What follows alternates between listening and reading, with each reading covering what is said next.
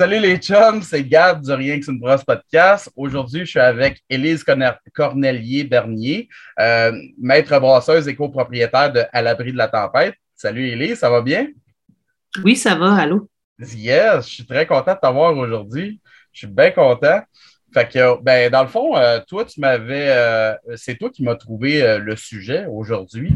Puis j'étais bien content, je trouvais que ça tombait bien, tu sais, ça rentre bien dans, dans, dans, mes thèmes, là, dans le fond. Fait qu'on va partir, on va parler de bâtir sa signature brassicole ensemble. Fait que je vais commencer avec ma première question.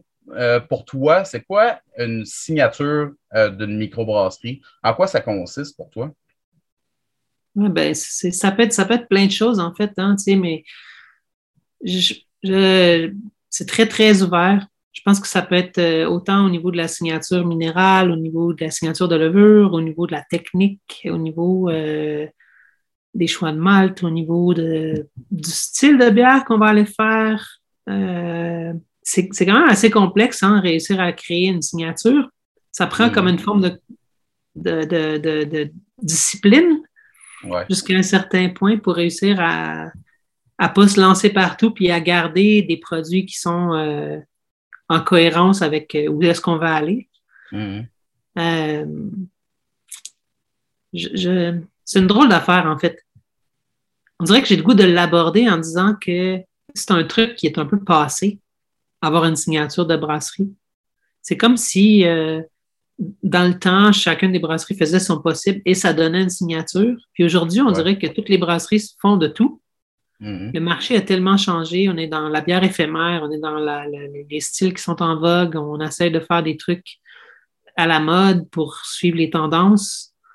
Euh, surtout depuis que les amateurs de bière de micro, le marché a vraiment grandi. Hein. Les, personnes plus vieilles aujourd'hui boivent, boivent, la bière de micro, les personnes plus jeunes boivent la, la bière de micro, pas juste pas juste des geeks, là, comme dans le bon mm. vieux temps. Fait que je pense que c'est quand même rendu un peu difficile pour une brasserie d'aujourd'hui qui veut rester tendance et suivre les styles de garder une signature. Euh. Ouais. C'est un, un, bon trip. Ouais, parce que dans le fond, il y a 10 ans, tu sais, avais, euh, on n'avait vraiment pas beaucoup. Fait que chacun pouvait, tu buvais une bière, tu savais automatiquement de qui ça venait. Mais tu sais, maintenant, on est rendu à quoi? Pas loin de 300 microbrasseries. Fait que là, si chacun a sa signature, ça commence à être difficile à se retrouver là-dedans, je pense. ouais, c'est ça. Ben, en... Ben, en, tant que fondatrice de, de, l'abri, euh, tu sais, comment nous, on a commencé ça, c'était vraiment en disant, ben, on voulait, on a cultivé de la céréale au départ, on a cultivé de l'orge sur les îles, euh, puis on voulait puis on la maltait nous autres mêmes, parce qu'il n'y avait aucune micro-malterie. Dans ce temps-là, il n'y avait que Canada Malt, en fait, là, au Québec. Puis, euh, mm-hmm. Mm. Puis ce qu'on voulait, c'est laisser parler, mettons, cette orge-là. Fait que ça a été comme évident qu'on voulait faire euh, des bières légères. Donc, on a d'emblée opté pour euh, une levure lager qui, d'emblée, fait un peu la signature de la brasserie parce que c'est quand même la levure qui est la plus utilisée à travers notre truc. Aujourd'hui, je pense que les brasseries ont souvent 3, 4, 12 variétés de levure qui, roulent. Nous autres, on a toujours gardé une ou deux variétés en stock. OK. ça, ça, aide à faire une signature, probablement, de ne pas se lancer partout. Ouais. Ça a le défaut de ses qualités aussi, c'est qu'après ça, tu essaies de faire une, une nord-est IPA avec euh, une levure lager, ça devient plus tough, tu sais. Mais en même temps, tu peux-tu vraiment euh, bâtir, ta signature sur une New England IPA, justement? C'est plus. Euh, je sais pas, peut-être que c'est faisable, mais ben, il y en a qui le font. Euh, si on pense à Bas-Canada ou Messorem, eux autres, ils peuvent bâtir leur signature là-dessus, mais pour les autres microbrasseries, c'est un peu plus dur, je pense, se bâtir une signature sur des, sur des styles aussi, je sais pas puis même des gens qui, ont, basé leur, signature sur, euh, sur des NEIPA. On peut penser à l'alchimiste euh, au Vermont, euh, qui aujourd'hui fait des sours. Tu sais. Ouais. Fait que là, dans le fond, moi, je t'écoute. Puis, parce que ma prochaine question, c'était c'est quoi les, les, éléments qui composent une signature? Mais dans le fond, c'est très vaste là, comme, comme sujet. C'est, est-ce que tu dirais que c'est juste sur euh, autour du produit ou euh, le reste, le marketing, puis tout peut entrer aussi euh, en bout de compte? Ben, euh, clairement, le marketing peut rentrer en ligne de compte. une brasserie qui a une signature qu'on connaît tous, c'est Boréal. Euh, mm. a une belle signature aussi pour sur certains produits, pas sur tous les produits, mais quand même, il y a quand même des, trucs qui ressortent. Euh, je pense que d'abord et avant tout, une des choses avec lesquelles les brasseurs, euh, c'est une des données que les brasseurs regardent le moins, puis c'est la seule donnée qu'on ne change pas tant, c'est l'eau. Ouais. Euh, souvent, on ne se pose pas trop la question à savoir c'est quoi notre eau? On arrive, on s'installe dans une dans un, dans un lieu X, Y, Z, puis on prend l'eau qu'il y a, puis on s'adapte, tu sais, ou on essaie de. Rares sont les gens qui ont fait des études d'eau hmm. euh, pour choisir leur localisation. Euh, ici, euh, on a un eau qui est relativement douce. On parle de près 100 ppm, majoritairement en calcaire. Donc, c'est comme c'est encore plus cohérent d'aller justement, encore une fois, avec une levure lager qui va laisser parler cette douceur d'eau-là. Euh, si j'étais à Montréal, ça serait peut-être pas la même dynamique. Mm. Euh, ça peut être aussi de respecter juste l'amplitude des produits. si tu as un produit qui va être, euh, si tu fais des bières qui sont relativement fines, pas trop aromatisée, pas trop puissante en bouche, ben, si tu essaies de garder cette ligne-là, peu importe dans, toute ta gamme, si tu fais un stout, il n'est pas obligé d'être impérial, euh, débile, mental, euh, à finir à 12 plateaux, ton, ton, stout, il peut être. Euh, il peut rester très sec, il peut rester accessible, puis il peut rester. Donc, vraiment, c'est intéressant. Il y a des brasseries qui font leur ligne là-dessus, sur du gros stock bien sucré, puis ça fait, ça fait leur, leur signature. On peut penser à Trois Mousquetaires en général, c'est un peu ça leur, euh, leur ligne de pensée, je pense. En tout cas, ça fait un petit bout que je ne les ai pas vus, mais dans mon souvenir, c'est un peu comme ça. Euh, on peut penser à Tête d'allumette, mettons, qui a un eau qui est très, très minérale, puis qui, ça signe toutes ses bières. Euh, lui, faire une lager, c'est un peu dur, c'est un défi. Mais par contre, peu importe la bière qu'il va faire, son nom va y amener sa signature, puis va, va lui permettre de, garder un style. Mm. Il y a quoi? Il y a euh, qui d'autre? Brewery, Sutton Brewery, euh, qui fait que de la brette, fermentée sans, levure. Donc, mm. on connaît la signature à toutes les fois. puis avec les années, sa souche est devenue personnelle, personnalisée, puis euh, il arrive à tenir vraiment une signature qui appartient, tu sais. Ouais. De qui font plein de trucs barriqués. Tu goûtes Donham, tu sais que c'est Donham. Mhm. c'est vrai. Est-ce que tu penses que la signature d'une microbrasserie, c'est juste un outil marketing ou c'est vraiment important, tu penses, pour chaque microbrasserie d'avoir sa propre signature? Je ne sais pas si le mot juste un outil marketing, c'est bon. C'est comme faire un peu de tout et n'importe quoi, dans, dans toutes les gammes d'amplitude de, saveur puis de goût, c'est trippant. Mais ça fait qu'aujourd'hui, je vais prendre une, bière sur la tablette, euh, puis je vais goûter une canette quelconque euh, au IGA du coin. Puis je vais avoir bien de la misère à dire d'où c'est que ça vient, tu sais. Ouais. Fait que c'est-tu un outil marketing? Je pense que oui, parce que jusqu'à un certain point, tu disais, je l'ai bien aimé. C'était quoi déjà cette brasserie-là, déjà, tu sais, comme? Ouais. c'est vrai. C'est vrai, des fois, tu vas en prendre plusieurs, mettons, du même style, puis ça revient tout le temps à la même chose. Fait que c'est comme compliqué de te rappeler. C'est vrai qu'en tant que client, dans le fond, ça t'aide à te rappeler c'est qui que tu viens de voir, puis euh, qui t'a vraiment aimé, dans le fond. Ça te permet peut-être de trouver une niche dans, ce marché-là qui est comme vraiment ouvert, tu puis de dire, ben, regarde, moi, je, je fais que des bières très fortes ou que des lagers je me spécialise là-dedans, puis je les comprends bien, puis j'essaie de bien faire les choses, ben, en bout de ligne, il y a un paquet de gens qui vont être répugnés par, le, par ce que tu fais, qui ne les intéresse pas, qui sont ailleurs. Il y a mm. aussi un paquet de gens qui vont faire comme Ah, oui, c'est vraiment ça que j'aime finalement. Je ne pensais pas que la bière, ça pouvait goûter ça, c'est donc cool. Puis, je recherche ce goût-là. Puis là, toutes les bières que vous faites, on les aime parce que je ne sais pas si, tu sais, il n'y a pas de, de, de, vérité à savoir, il y en a un qui est meilleur que l'autre. Je pense juste que personnellement, moi, avec l'abri, j'avais choisi de faire cette espèce de ligne de pensée-là où on essaie de faire des bières qui sont en cohérence. Il faut comprendre aussi que dans le temps, les gens avaient peur. Euh, je me souviens euh, du, du, gars de la banque ici, quand, euh, quand on essayait de financer la, la micro en 2002-2003. Euh, il nous disait, oui, mais on, va-tu voir à travers? Elle va-tu être bonne? On va-tu être malade? C'était, la, c'était ça la peur de monsieur, madame, tout le monde. ça a vraiment changé, tu sais. Complètement, ouais. Puis, quand tu es dans, un, quand es dans un, lieu où les gens sont de passage, comme aux îles, mettons, ouais. Ben, les gens qui viennent te voir, ce pas nécessairement des gens qui sont intéressés par la bière. C'est des gens qui sont intéressés par l'activité. Ils ont, dit, ils ont entendu dire qu'il fallait aller à la microbrasserie, ils y vont. Mhm. le fait de faire des bières qui restent, euh, qui ont une signature qui est rassurante, Ouais. Tu peux prendre n'importe quelle bière dans le line-up puis pas euh, te faire ramasser la gueule trop fort. Mhm. Ben, ça permet de garder les gens en confiance puis de les attirer vers toi et au lieu de. Ils ne voulaient pas être là, puis finalement, ils ressortent en disant Hey, c'était bon, finalement. Ouais. Donc, euh, tu t'adaptes à ta clientèle finalement, tu sais. Ouais, ouais. Ben, tu peux-tu m'en parler un peu plus de, ta, de votre propre signature euh, chez À l'abri de la tempête? Euh, où est-ce que c'est venu? Est-ce que c'était une réflexion vraiment articulée pour la trouver ou ça s'est imposé tout seul?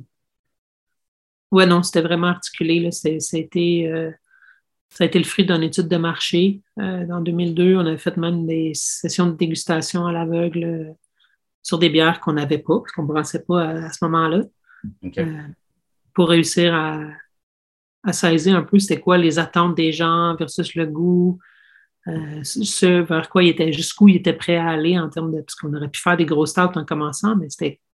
Le marché n'était pas là. Les gens, notre marché n'était pas là. Le marché à Montréal était très différent de, ce qui est aux îles de la Madeleine.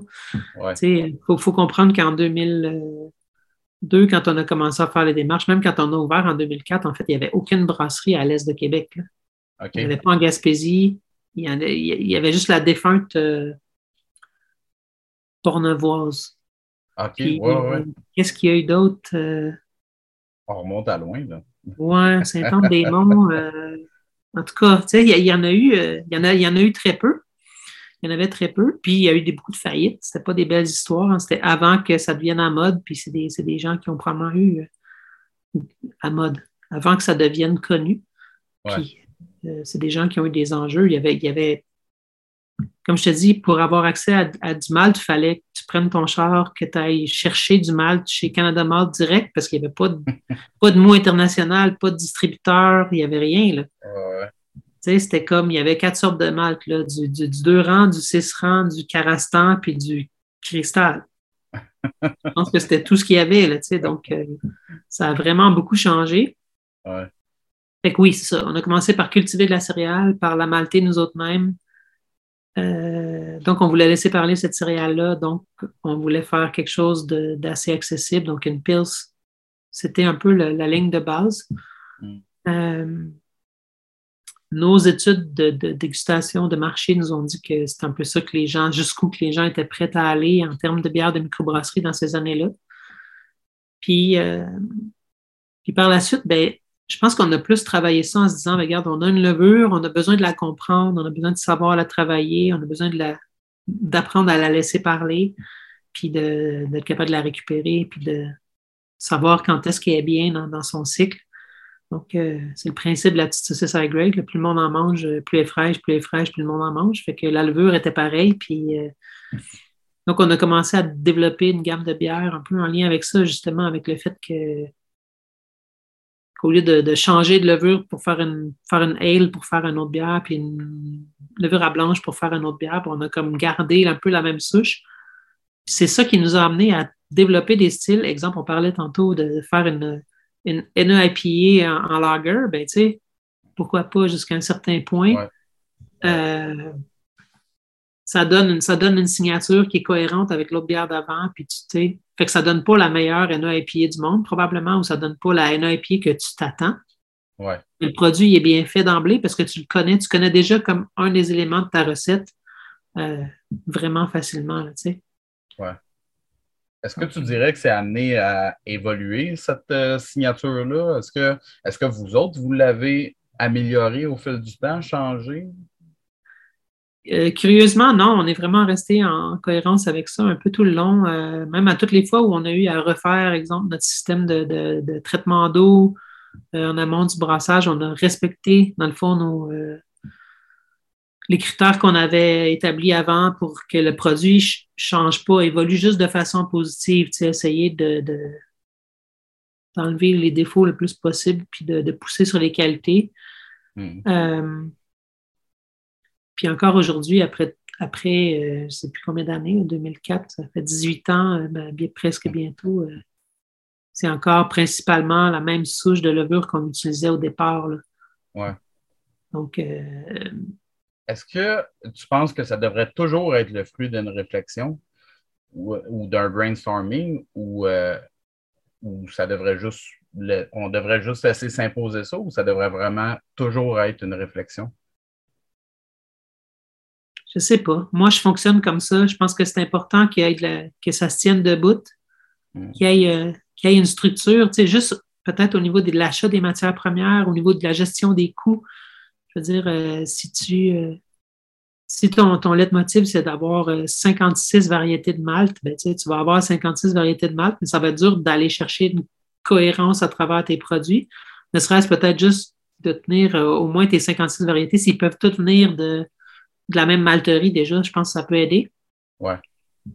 Mais encore une fois, je, suis consciente que ça n'aide pas à faire tous les styles de bière. C'est très limitatif. c'est un peu une espèce de s'encarcaner dans une structure qu'on s'auto-impose mm. euh, pour créer quelque chose qu'il y a bien des gens qui ne vont pas sentir, ils ne vont peut-être pas l'avoir, justement, la, signature ou la ligne de pensée, parce qu'ils n'ont pas la finesse de, la découvrir, mais ça reste qu'il y a une partie de, ton auditoire, une partie des gens qui vont... Euh, qui vont triper sur le produit ou sur la brasserie, vont comme ça augmente, je pense, de beaucoup leur appartenance au, aux différents produits puis à l'entreprise hmm. euh, quand ils sentent une cohérence derrière ça. ça. augmente aussi le niveau de confiance. Puis c'est peut-être là que je reviens aux expériences qu'on a eues en 2002, 2003, 2004, où les gens avaient peur de boire de la bière, puis ils pensaient qu'elle allait être malade, puis, euh, tu sais, on était là.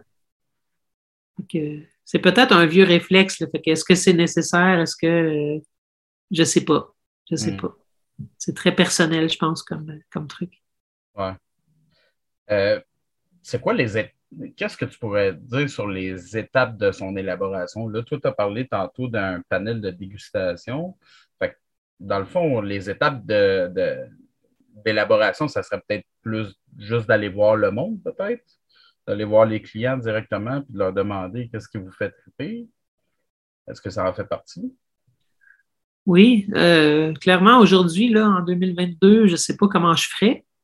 Euh, les gens sont beaucoup plus au courant des bières de micro, ils ont goûté plein de styles. Il y a des gens qui sont encore accrochés euh, aux euh, sours, il y a des gens qui sont accrochés aux, bières barriquées, ben, il y a des gens qui sont accrochés au milkshake, puis aux slushies, puis au NIPA. Fait que, c'est comme difficile d'aller tirer une ligne, de, une ligne à savoir où est-ce qu'on veut s'en aller. Mais ça peut être à partir d'un équipement aussi. Exemple, on a changé d'équipement, mais quand on change d'équipement, comment on fait pour euh, répliquer notre, produit? Est-ce qu'on achète juste un équipement euh, plus gros pour être capable d'en produire plus? Ou si on achète un équipement qui va être adapté à nos produits pour une fois? Il faut comprendre que quand on a un équipement de brassage, là, théoriquement, c'est à peu près bon pour faire juste une bière. Ça va exceller dans un style de bière. Généralement, les équipements de brassage sont faits pour faire à peu près 12 plateaux. Euh, donc 12, 12% de sucre euh, au départ, ce qui va donner une bière à 5, 5,5, ben, euh, si tu essaies de faire une bière à 16 plateaux, tu as inévitablement, inévitablement de la perte. Si tu essaies de faire une bière à 8 plateaux, inévitablement, tu vas aller chercher des tanins parce que tu vas sursparger ton grain ou vice-versa. Fait que tu es toujours dans un compromis. Hmm peut-être choisir ton équipement en fonction vraiment du produit que tu veux faire, en tout cas à la base. C'est quoi ton flagship? Un plan d'affaires, j'imagine que tu as comme une ligne de pensée. Si ton trip, c'est de faire des Weizen, il faut que tu aies un brouhaha qui est fait pour qui est capable de prendre du blé puis qui va être, qui va être à l'aise de gérer ça. Si ton trip, c'est de faire des NIPA, ben, je présume que ça prend de la place dans ton whirlpool pour pouvoir euh, mettre tout ce houblon-là. Ou bien, euh, ou ça va te prendre, je sais pas, aujourd'hui, les gens travaillent beaucoup plus avec des extraits de houblon puis des trucs, euh, choses que je, connais moins personnellement. Euh, mais euh, bref, avoir un équipement qui est adapté à tes produits, puis comprendre c'est où que ton équipement euh, excelle le mieux. Je pense que ça, c'est peut-être une des pistes de solution pour, ouais. pour améliorer, en tout cas, jusqu'à un certain point. où est-ce qu'on veut s'en aller, tu sais? C'est intéressant. C'est quelque chose que je n'avais pas pensé, justement, le système de brassage. Ouais. C'est vrai. C'est clair que, que quand, euh, quand je fais des, des cornes de brume, euh, des, des, des, bières à 9% des corps morts, des bières à 11% euh, j'ai une grande perte de rendement, d'efficacité, d'extraction de mes sucres. même mon ébullition a de la misère à faire bouillir ça parce que c'est beaucoup plus sucré. Donc, c'est comme mon ébullition est moins forte, obligé de la prolonger plus longtemps. Comme mon rendement est moindre, je suis obligé de compenser en mettant encore plus de grains. Ce que ça crée, c'est que ça crée des bières qui sont euh, éminemment goûteuses. Hmm. Et c'est un des enjeux. C'est une réalité qu'on a vécue dans les 20 dernières années. la, la, boom des microbrasseries a fait que euh, tout le monde a essayé un peu de faire tout, puis ça fait que la majorité des bières sont un peu surgoûteuses. Parce que tous les équipements ne sont pas faits pour faire des, bières à 18-20 plateaux. Donc, euh, ce, que, ce que ça crée, ben, c'est ça. Ça crée des bières surgoûteuses. À partir de ce moment-là, ben, quand tu upgrades ton équipement, ben, tu devrais y, penser en te disant ben, si je veux faire des bières fortes, il faudrait que mon équipement soit à l'aise de faire des bières fortes. Et s'il est à l'aise de faire des bières fortes, peut-être que ma bière ne goûtera plus comme avant parce que euh, tout d'un coup, mon efficacité va être en hausse. Je ne serai plus obligé de mettre autant de grains, donc elle va être beaucoup moins goûteuse. Mm. Donc, c'est un choix qu'on a à faire pour avoir une cohérence dans son entreprise et une signature. Est-ce que tu veux continuer à faire des grosses bières? Tu veux que soit, continuer à ce qu'elles soient aussi goûteuses? Il ben, faut que tu choisisses d'avoir un équipement qui va maintenir jusqu'à un certain point ta perte de rendement. Euh, pour maintenir la signature. C'est vraiment des choix personnels. Où est ton marché, puis euh, qu'est-ce que les gens aiment? Ben, justement, on en revient à ce que les gens viennent. Est-ce qu'une signature devrait obligatoirement se baser, tu crois, sur ce que les gens veulent ou ce que, en tant que propriétaire de microbrasserie, tu veux? C'est une bonne question. Je pense qu'il y a une partie des styles qui, euh, ont été un peu poussés dans la gorge du client. Puis, puis fois, c'est le contraire. Euh, personnellement, euh, j'ai, été, exemple, quand ça a été la, mode des sours, ben, personnellement, j'en ai très peu fait ou j'en ai pas fait. Parce que moi, ça ne me tentait pas de faire ça. Ça ne faisait pas partie de mes valeurs ou ça ne faisait pas partie de mon intérêt brassicole. on, peut très bien se mettre à faire des, des slushies si c'est ça qui est à la mode. On peut très bien se mettre à faire des, des comment ça s'appelle, une espèce de bière euh, gâteau. Là. Ouais, des pastry stout. Les pastry stout, on peut, on peut très bien se mettre à faire ça. Si, si c'est ça que les gens veulent, on peut en faire, mais on peut aussi décider de passer à côté de ce marché-là, puis de s'améliorer dans quelque chose qu'on connaît plus. Il y a toujours le. Ben, on fait un choix. On peut faire vraiment qu'est-ce qu'on veut. Je pense que c'est ça la beauté de la microbrasserie aussi, c'est de décider d'aller un peu partout puis de tout connaître. Ou de l'autre côté, de faire moins de choses puis de bien les connaître.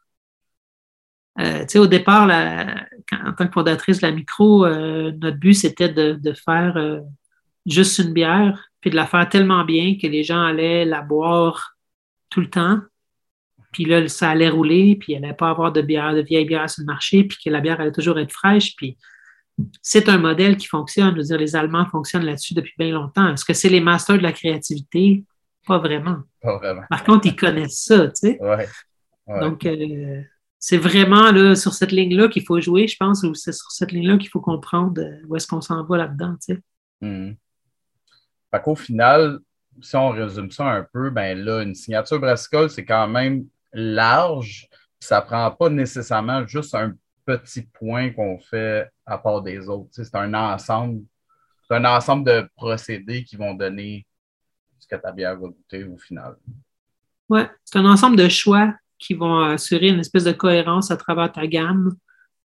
Euh, que ce soit, comme tu as dit au départ, au niveau du marketing, mais est-ce que c'est obligatoire? Non, mais ça pourrait être à partir du marketing, aller jusqu'au produit fini.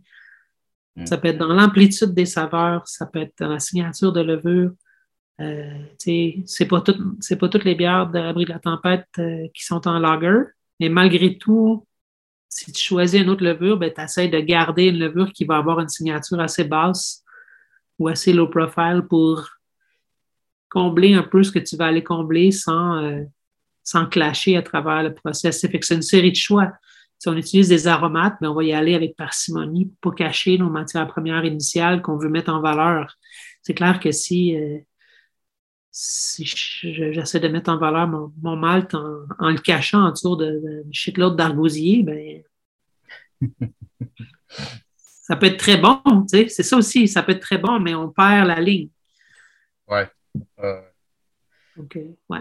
Ben, C'était très intéressant. Merci beaucoup. Moi, j'ai fini avec mes questions, mais j'ai une autre question qui n'a aucun rapport avec ça, mais ça fait longtemps que je me la pose. Comment ça se passe, vous autres, votre approvisionnement? Comment vous euh, fonctionnez pour euh, l'approvisionnement avec les grains, avec les houblons? Euh, est-ce que tu dirais que c'est plus compliqué? Comment ça fonctionne, vous autres? à l'abri de la tempête, tout voyage par bateau. OK. Je pense qu'il y a surtout au niveau des volumes que c'est plus complexifiant, dans le sens où quand je vais en ville, quand je vais chez d'autres brasseurs, souvent je vois ils ont une palette de grains, ils ont commandé leur palette de grains pour la semaine, puis il y en a une autre qui va rentrer la semaine prochaine avec d'autres variétés mixées là-dedans. Euh, nous, nous, on commande à peu près aux deux mois, puis, on, puis on commande une vanne. OK. OK, fait que ça demande plus de de cédule, là, plus de gestion. Oui, ça demande plus de, de, voir clair dans l'avenir euh, où est-ce qu'on s'en va, puis euh, qu'est-ce qu'on va brasser, puis, puis c'est beaucoup d'argent qui est arrêté par le fait même. C'est plusieurs tonnes de grains qui passent beaucoup de temps dans l'entrepôt au lieu de. Donc, c'est de l'argent qui est immobilisé jusqu'à un certain point. Donc, oui, brasser sur les îles, c'est quand même un enjeu là, pour ça. Là. Mais si on parle des matières premières, on peut aussi parler des pièces. Euh, généralement, là, euh, quand, quand je, s'il y a une pièce qui brise, une pompe euh, ou je ne sais pas quoi, qu'il faut la faire venir, ça coûte à peu près le double juste en shipping. Oh, wow. Puis, tu sais, si c'est un morceau qui est lourd, ben, une pompe par avion, c'est assez cher, ça, tu sais. ouais. Non, ah, c'est quand même des gros enjeux, puis ça, ça, se reflète sur le prix du produit aussi, puis c'est normal, je pense, jusqu'à un certain point que je veux dire, aux îles, il n'y a pas grand-chose de gratuit. Hein. La vie est chère ici, puis la bière aussi. Oui. La distribution aussi, ça doit être, euh, quand tu l'envoies à distribution, ben là, c'est à coup de vanne, ça aussi, j'imagine. Euh, exact, oui. C'est ça, on n'envoyait pas une palette à la fois. Là, fait que, ouais. OK. Très intéressant. Euh, sinon, ben, je voulais savoir, est-ce que tu as des plugs? Qu'est-ce qui s'en vient pour À l'abri de la tempête? Mon Dieu, c'est une très bonne question. Je suis, euh, je suis en sabbatique présentement. Ah oui, OK. Oui. Donc, euh, je, ne sais pas. Et ça me fait beaucoup de bien de ne pas savoir. OK, je n'étais pas au courant. Ah. Oui.